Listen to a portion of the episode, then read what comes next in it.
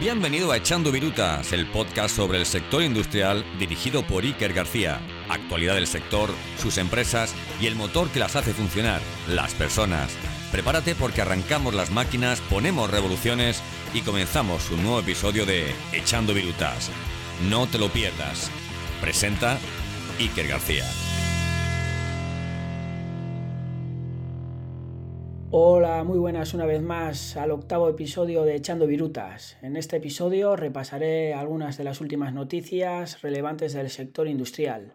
Hablaré sobre el aniversario de Techniker, el convenio del metal en Cádiz, la transformación digital en la industria y las inversiones en el sector industrial y minero de Huelva. Así que poneros cómodos, que empezamos.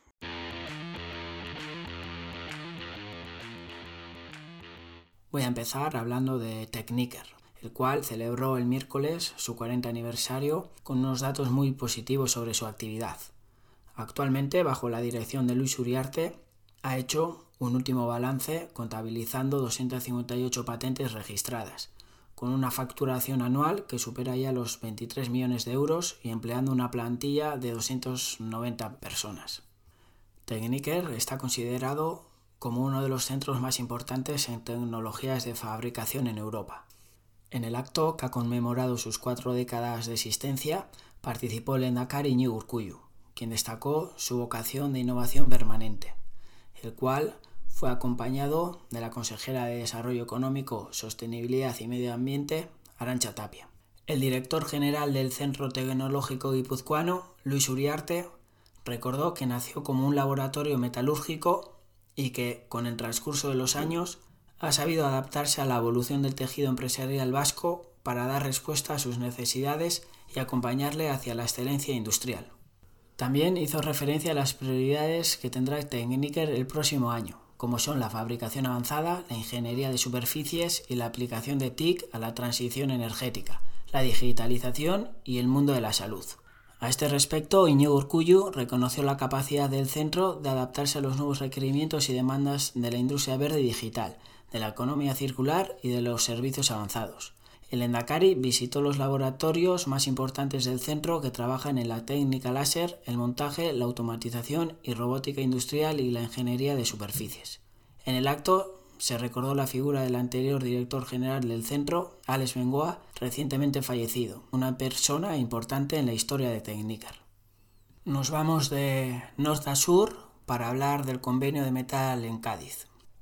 El secretario general de la Federación del Metal de UGT en la provincia de Cádiz cifra en 29.000 los trabajadores los que fueron convocados al paro indefinido y en 5.600 las empresas afectadas entre las que figuran tanto industrias auxiliares de las grandes factorías del ámbito naval y aeronáutico como talleres mecánicos de fontanería o de carpintería metálica.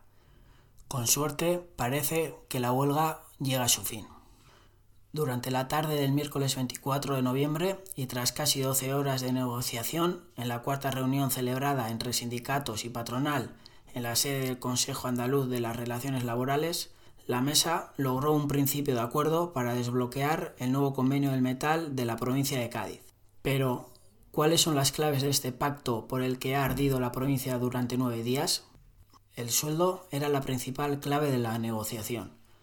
La inflación se ha disparado en los últimos meses con la subida del petróleo y la energía, que repercute en el bolsillo de todo ciudadano. Los empleados pedían no perder poder adquisitivo, o lo que es lo mismo, que subiera el salario al igual que el coste de la vida. Y ha sido la gran victoria de los sindicatos. En esos tres años, 2021, 22 y 23, se sube el 2%. Por ejemplo, un peón del metal, con un sueldo bruto que ronda los 1.800 euros mensuales, logra una subida de unos 40 euros brutos. Por otro lado, la reivindicación de la patronal era que el convenio colectivo se prolongara tres años. Los sindicatos pedían dos. Una de las novedades es que los sindicatos han pedido la inclusión de una comisión de vigilancia del cumplimiento del convenio, que da garantías a toda la plantilla, pero especialmente a la eventual. Parece ser que hay sintonía en este punto. Esta huelga ha llevado a que los trabajadores hayan perdido nueve días de su sueldo debido a la huelga del metal, casi un tercio de su salario mensual. Las empresas, por su parte, han tenido pérdidas todavía incuantificables, no solo de dinero, sino también de imagen. Pero bueno, por fin parece que se llega a un acuerdo por el bien de todas las partes. Seguimos en el sur, será porque aquí en el norte ya está apretando el invierno. El consejero de Transformación Económica, Industria, Conocimiento y Universidades, Rogelio Velasco, ha puesto de manifiesto que el sector industrial y minero aglutinará en los próximos años en la provincia de Huelva inversiones por más de 3.000 millones de euros que generarán más de 23.000 empleos directos e indirectos. Según ha destacado el titular de Transformación Económica, Huelva es un engranaje esencial en el desarrollo industrial de Andalucía, teniendo en cuenta que el 21,4% del valor añadido bruto generado por la economía en la provincia corresponde a este segmento. En ese contexto, ha aclarado que Fertiberia, Atlantic Cooper, Cepsa o Iberdrola tienen ya comprometidas actuaciones importantes en esta provincia con capacidad para generar más de 6.000 empleos directos y 14.000 indirectos. Además, ha avanzado que en las próximas semanas la Junta dará pasos relevantes para la declaración como proyecto estratégico de una iniciativa impulsada por Iberdrola para la creación de siete plantas fotovoltaicas y una eólica en cinco provincias andaluzas. Precisamente una de las fotovoltaicas se ubicará en Huelva.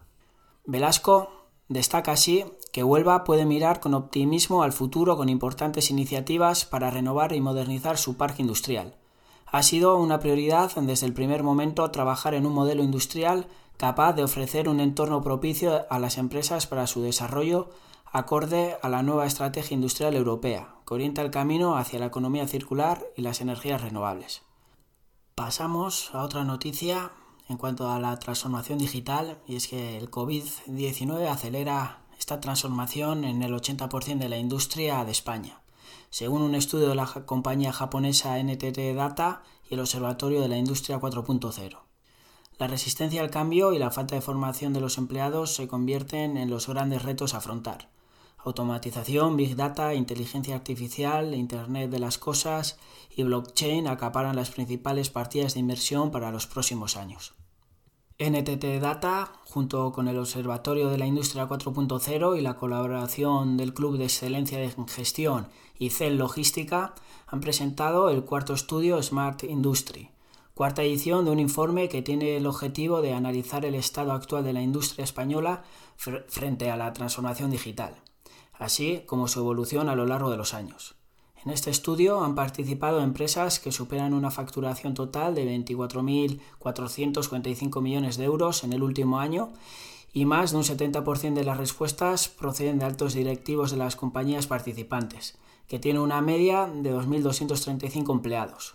Más del 75% de las encuestadas son empresas internacionales, de las cuales un 33% europeas. Además, según el estudio, más de un 75% de las empresas encuestadas tiene previsto mantener el teletrabajo en ciertas áreas como ventas, administración y contabilidad. Es por ello que se pueden sacar unas primeras conclusiones. Y es que una vez más, la resistencia al cambio sigue siendo el mayor freno de las empresas para la transformación digital, seguido de la falta de formación de los trabajadores. Los planes de transformación digital en las empresas aumentan de forma controlada, pasando de un 26% en 2018 y un 46% en 2019 a un 75% en este año. Además, estas compañías aseguran que sus proyectos de digitalización comienzan a dar resultados tangibles, a la vez que las empresas que no disponen de un plan de estas características pasan de un 50% en 2018 a solo un 16% este año. El 80% de las empresas considera que la pandemia ha contribuido a acelerar la transformación digital en el área de tecnologías de la información. El teletrabajo ha venido para quedarse con más de un 75% de las empresas que mantendrá esta modalidad de trabajo en áreas como IT, ventas, administración y contabilidad. Sigue aumentando la formación que imparten las compañías a sus empleados en Industria 4.0 con un incremento del 10% de aquellas que identifican y gestionan el nivel de conocimiento de sus empleados a través de una matriz de competencias. El informe indica una mejora del 10% en la matriz de competencias que los empleados han de tener en Industria 4.0, otorgando la mayor importancia al conocimiento en ciberseguridad. La automatización se sitúa como el principal elemento para conseguir mayores oportunidades de ahorro de costes, que ha recuperado importancia al pasar de un 14 a un 21%, mientras que los robots autónomos pasan a ser considerados como el modelo más puntero. La facturación anual de las compañías se alinea a sus intereses e inversión en innovación tecnológica. La antigüedad de los activos industriales baja considerablemente a 10-15 años, por lo que su gestión del mantenimiento pasa a un segundo plano. Para acabar, otros ejemplos de tecnologías adoptadas durante la pandemia son la fabricación aditiva por impresión en 3D para dotar de material sanitario, el uso de técnicas de Deep Learning mediante Big Data para acelerar los procesos de investigación o el uso de robots autónomos mediante inteligencia artificial para desinfectar superficies contaminadas. Y con esto doy por finalizado el último episodio de Echando Virutas con algunas de las últimas noticias del sector industrial. Seguro que es de interés para todos los profesionales del sector y también para los estudiantes que estén en proceso de formación en el sector industrial y que puedan estar a la última y puedan seguir ampliando conocimientos. Muchas gracias por estar ahí y nos vemos en el próximo episodio. Un abrazo.